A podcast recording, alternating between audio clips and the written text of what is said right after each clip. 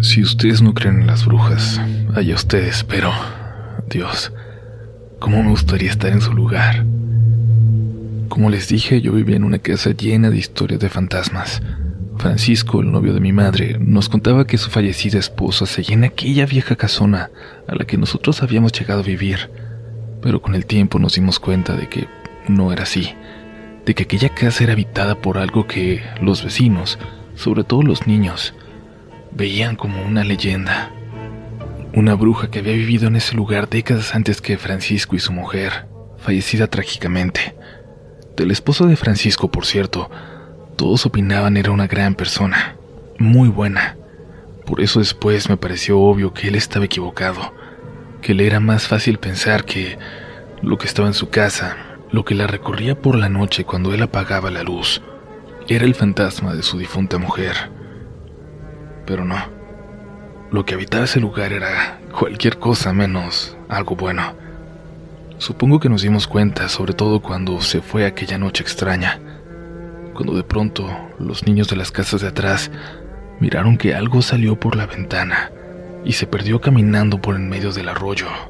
Y a ellos, a los niños, también les costó algo de trabajo olvidarse de aquello.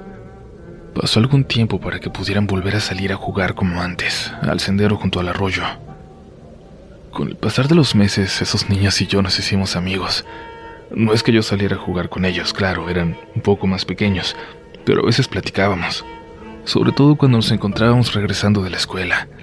Ellos iban en una primaria pública, pero nos topábamos a veces en una larga avenida solitaria. Caminábamos juntos y me contaban historias de la colonia, del barrio, de la calle. Historias de mi casa, de lo que vieron a través de los años, lo que contaron los chicos más grandes para intentar asustarlos, lo que escucharon de adultos que accidentalmente soltaban datos aterradores sin darse cuenta que los niños escuchaban. Era un barrio extraño, pero lleno de historias. Y en ese momento, cuando no había nada que me provocara miedo, cuando ya no escuchaba nada dentro de mi propia casa, pues creo que incluso lo llegué a disfrutar. Vivía en una calle embrujada. qué mejor, qué mejor experiencia para un puberto sin amigos. No. Tres años más tarde, en uno de esos regresos a casa con los vecinos, me enteré de algo que estaba por cambiar mi vida. En ese momento, claro, no tenía idea de lo que estaba por ocurrir. Venía de la escuela cuando los vi un poco adelante, dando vueltas de la calle donde estaba su primaria. Para entonces creo que ya todos iban en sexto. No sé si no me vieron ese día o si habían decidido ignorarme, pero siguieron caminando hacia nuestro rumbo sin voltear hacia atrás. Les grité a lo lejos, pero no voltearon, así que corrí para alcanzarlos, y apenas entonces me saludaron. Caminamos hacia la casa, pero venían muy callados, no platicaban nada. Les pregunté si todo estaba bien. Apenas entonces noté que había algo que querían decirme, supongo, pero era algo que dudaban en hacer. Por más que me habían contado historias de brujas y aparecidos los últimos años, y que eso era básicamente nuestro único vínculo, habían llegado a un punto donde había algo que no me querían contar por temor a que no les creyera a que pensara que lo estaban inventando, que se habían estado burlando de mí todos estos años. Al final logré convencerlos, les pedí que confiaran en mí. Después de todo, ya tenía suficientes razones para creer en las cosas más extrañas que ellos me pudieran platicar. La casa. La casa al final de la calle. Me dijo uno de ellos dudando, y yo sabía perfectamente a cuál casa se refería. Aquella casa de la que años atrás había salido algo que me siguió a la mía. La casa de las tres brujas. No sé si ya te diste cuenta, pero ya no está abandonada. Anda alguien ahí. Otro niño lo interrumpió para aclarar que nunca había estado abandonada, que aquellas mujeres habían habitado ahí todo este tiempo. Y bueno, incluso entre ellos había teorías diferentes al respecto. El más callado de los niños, en el que más confiaba, habló de pronto como si finalmente no hubiera podido evitar opinar al respecto. Se ve abandonada, parece abandonada, pero no lo está. No lo creas. A lo mejor ya no son niños de aquí, pero se siguen metiendo. Niños que nunca vuelven a salir. Tú sabes que es cierto. La seguridad con la que me dijo esa última frase me aterró. Tres años antes, aquella noche, Yo había visto a un niño correr hacia esa casa en medio de la noche. Un niño que no conocía y que no volvía a ver. Un niño que no tenía ninguna razón para entrar en ese lugar en una noche como esa. Pero yo jamás les conté de lo que vi. ¿Cómo, cómo sabía él que yo sabría sobre eso? ¿O solo había sido una coincidencia que usara precisamente esas palabras? El primero de los niños, el que quería contarme todo, me dijo que era verdad, les creyera o no, que en esa casa en el fondo seguían viviendo las últimas brujas de la calle. Si no nos crees, ve a ver. Se ve mucho movimiento. Prenden las luces de uno de los cuartos de arriba. Ve a ver para que nos creas, pero sobre todo. El niño hizo una pausa demasiado larga, casi eterna. Sobre todo cuídate mucho. Ten mucho cuidado si te quedas solo en tu casa. Llegamos al puente donde ellos tomaban hacia un lado del arroyo y yo hacia el otro.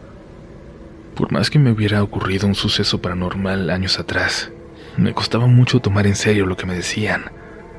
¿Qué tenía que ver lo que pasaba en una casa al fondo de mi calle con que yo me cuidara si me quedaba solo en la mía? Además eran niños, por Dios. ¿Qué iban ellos a saber? Y claro, yo tenía 14 años, pero en ese entonces me sentía casi un adulto en comparación con aquellos chamacos. Esa tarde mi mamá estaba en la casa. Debí estar trabajando, pero llegó temprano. Se había sentido mal. Le preparé algo de comer y Francisco llegó poco después.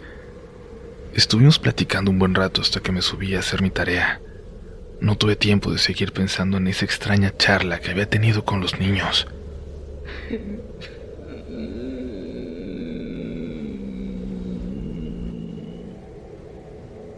El dolor de mi mamá debió haber sido intenso porque creía haberla escuchado llorando en la madrugada. No pude evitar preocuparme por ella. Fue como si casi pudiera sentir su dolor, como si un dolor ajeno se hubiera apoderado de mí aquella madrugada. Por la mañana Francisco se quedó a hacer el desayuno. Regularmente él se iba más temprano, pero me dijo que mi mamá no iba a poder levantar, que se sentía mal todavía que más tarde llegaría doña Guadalupe a cuidarla. Doña Guadalupe se había hecho muy amiga de mi madre. Vivía casi enfrente de nosotros y siempre estaba al pendiente de cualquier necesidad que tuviéramos. Era de esas señoras que no salen de la iglesia y que siempre están intentando ayudar. Me fui a la escuela preocupado, pero al mismo tiempo tranquilo, sabiendo que la señora iba a estar al cuidado de mi madre. No llegó el profesor de la última clase, así que salí una hora temprano de la secundaria. En ese entonces había estado empezando a jugar mucho básquet y mis amigos me invitaron a quedarme, pero preferí regresar pronto a casa. Me fui directamente para allá para ver cómo seguía mi mamá. Estaba profundamente dormida cuando yo llegué. Doña Guadalupe estaba a su lado cuidándola. Me dijo que ella se quedaría toda la tarde para ver qué necesitaba, que no me preocupara, que saliera un rato y no pensara mucho en eso. Comí un poco de la comida que había preparado la señora y luego le hice caso y salí. No tenía amigos cerca, pero ya sabía a dónde iba a caminar. Verán, por aquel entonces yo estaba enamorado de una chica llamada Camila. Ella iba en otro salón de la secundaria. No era una chica de las más populares, pero era tan bonita que de haber querido lo sería. Me encantaba, pero a pesar de que parecía ser súper simpática y accesible con todos, yo no me atrevía a hablarle. Por casualidad, en serio que por casualidad, alguna vez me enteré de dónde vivía.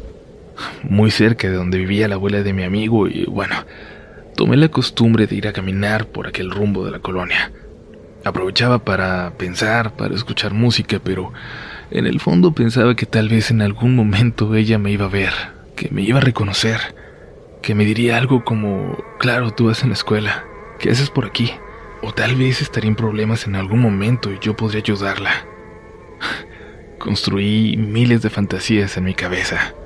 Pensaba que pasando por su calle continuamente las posibilidades de que le hablara crecerían. No sabía cómo hablarle a una chica. Francisco nunca tuvo una charla así conmigo y todo lo tenía que ir aprendiendo yo solo. La verdad es que nunca me encontraba con Camila. Llegué a pensar que ni siquiera vivía ahí a lo mejor que tal vez la ocasión en la que la vi ella estaba de visita igual que yo. Y en eso iba pensando cuando al dar vuelta en aquella calle, ahí estaba ella, de frente como esperando a alguien. Llevaba unos shorts y una playera, el pelo agarrado apenas en una cola de caballo. Cualquiera diría que estaba desarreglada, pero yo nunca la había visto tan bonita. Cuando me vio sonrió, y lo primero que yo hice fue voltear hacia atrás para ver si no le sonreía a otra persona. buenas noches, le dije, y para mi suerte la voz se me cortó a media frase. Ella me respondió con una ligera sonrisa. Pasé a su lado intentando pensar en algo que decirle, pero no lo logré. Solo giré para verla una última vez y, y ella también me estaba viendo. Aún sonreía. Caminé hasta el final de la calle pensando en algo que decir, en un pretexto para regresar y que no fuera evidente que vivía a varias cuadras de ahí, que mi única razón para estar caminando ahí, en ese momento, era ella. Cuando pensé en algo que ya no recuerdo, pero en ese momento me pareció como una línea perfecta, regresé por la misma calle esperando toparme con Camila, pero ya no estaba ahí. Se había metido. Maldita sea. Había perdido la oportunidad con la que había soñado por no haber tenido el valor de aprovecharla. Triste me fui a un pequeño parque que estaba cerca de ahí. Me sentía tan decepcionado que solo quería estar solo. Me senté en una banca al lado de una cancha de básquetbol y poco después llegaron tres chicos y empezaron a jugar. Me invitaron y al principio no quise, pero me insistieron para poder jugar dos contra dos, así que terminé aceptando. Se hacía tarde, pero por fin, por primera vez en semanas me estaba divirtiendo, me estaba olvidando de todo. Cuando empezó a caer la noche me despedí, pero en ese momento pasó Camila junto a otra chica. Se sentaron en las gradas en el otro extremo de la cancha. Dejé mis cosas de nuevo en ese momento y regresé con los muchachos. Ok, ok. Puedo jugar un poco más. Les dije mientras esperaba con todas mis fuerzas jugar bien y que ella volteara a verme. Intentaba con todas mis fuerzas no mirar hacia allá, pero de pronto noté que los otros tres chicos lo estaban haciendo. Disimuladamente volteaban hacia allá. Yo quise pensar que se daban cuenta que Camila nos estaba mirando, que, que me veía a mí. Sí, seguramente eso era, así que intenté seguir jugando de lo mejor, haciendo tiros desde lejos, esperando que esas canastas que nunca antes me funcionaban y que en ese momento estaban cayendo sirvieran de algo. Pero en un punto los chicos ya no dejaban de voltear, hasta que en un momento uno de ellos dijo, Vale, es hora de irnos, mañana jugamos. Volteé para ver por qué miraban tanto hacia Camila y su amiga, pero ellas ya no estaban ahí. Había alguien más. Una mujer completamente sucia. Estaba sentada en esa banca. No podría asegurar si era negro, pero si no parecía tener un vestido grisáceo completamente sucio. El pelo le tapaba la cara, pero estaba viendo hacia nosotros. Eso era claro. Eso y que los muchachos con los que estaba jugando, un poco más grandes que yo, estaban completamente aterrados. Antes de darme cuenta ya habían guardado sus cosas y caminaban hacia la salida y yo también lo hice. Me apresuré. Sin ver atrás apreté el paso y luego empecé a correr y a correr hasta llegar a mi calle. Corrí muy rápido y no había parado, así que lo que fuera que estaba ya en el parque se tenía que haber quedado atrás.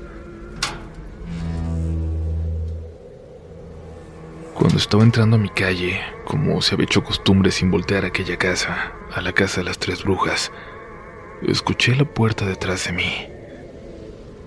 Volteé y alcancé a ver que entraba en ella una figura que estoy seguro que era la misma mujer de las canchas. Miré hacia el segundo piso y entonces lo vi.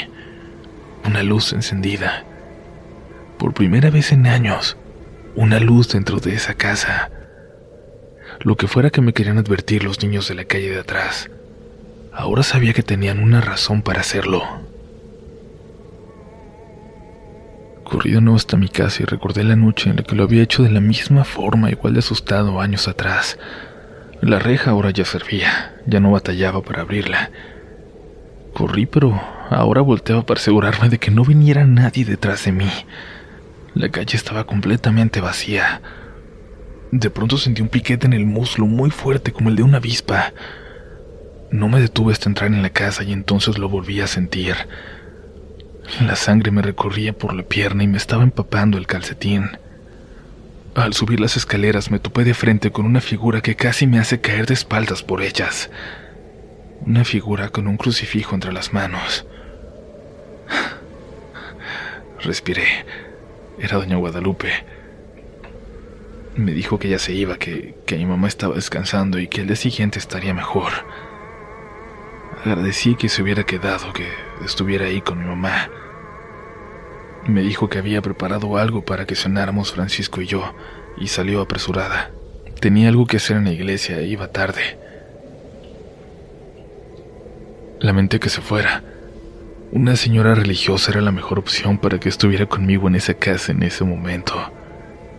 Entré al baño a revisarme la pierna. La misma herida volvía a sangrarme. No lograba entender cómo, dónde me lastimé.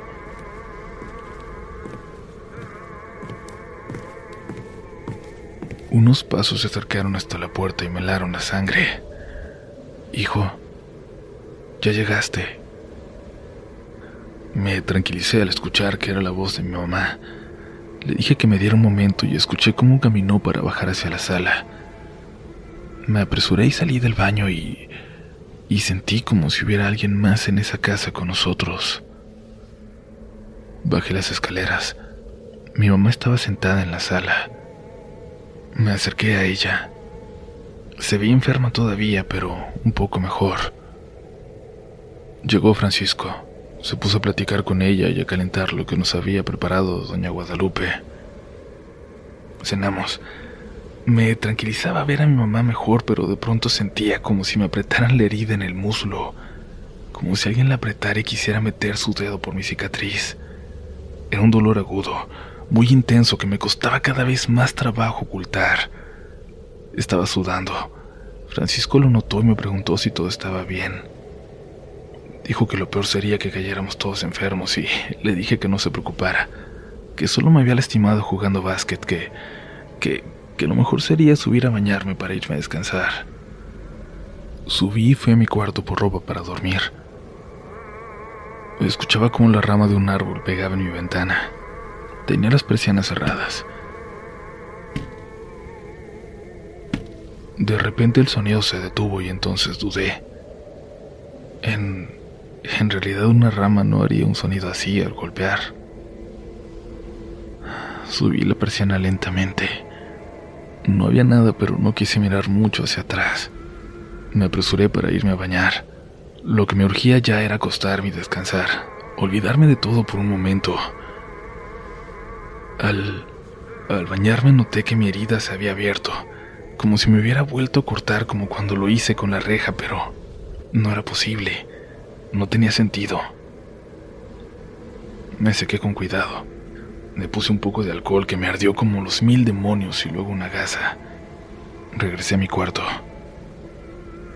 Casi en cuanto me acosté y apagué la luz, volvió a sonar algo en la ventana. Dudé, dudé en voltear. Temía ver algo en ella, algo que no fuera una rama.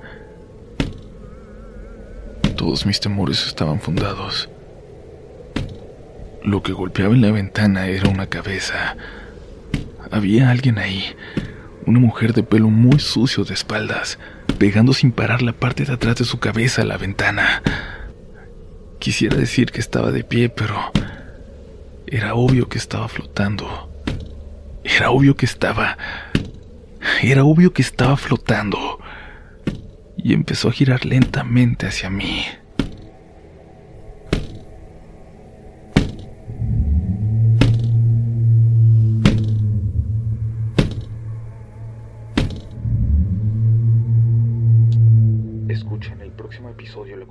De esta historia. ¿Quieres regalar más que flores este Día de las Madres? The Home Depot te da una idea. Pasa más tiempo con mamá plantando flores coloridas, con macetas y tierra de primera calidad para realzar su jardín. Así sentirá que es su día todos los días. Llévate tierra para macetas Bigoro por solo $8.97 y crece plantas fuertes y saludables dentro y fuera de casa. Recoge en tienda y sigue cultivando más momentos con mamá en The Home Depot. Haces más, logras más. Más detalles en homedepot.com diagonal delivery.